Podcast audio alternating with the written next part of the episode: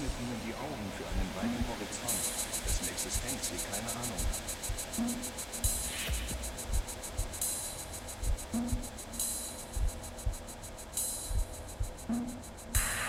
Der Zusammenbruch von Raum und Zeit.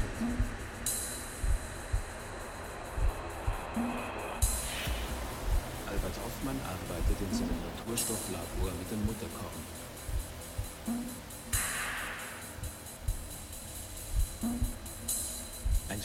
Filz, der hauptsächlich auf dem Rauchen liegt. Aber eine der neuen Substanzen, die er isoliert, wirkt nicht wie erwartet auf den Kreislauf, sondern auf die menschliche Psyche. Das Lysergsäure-Diethylamid.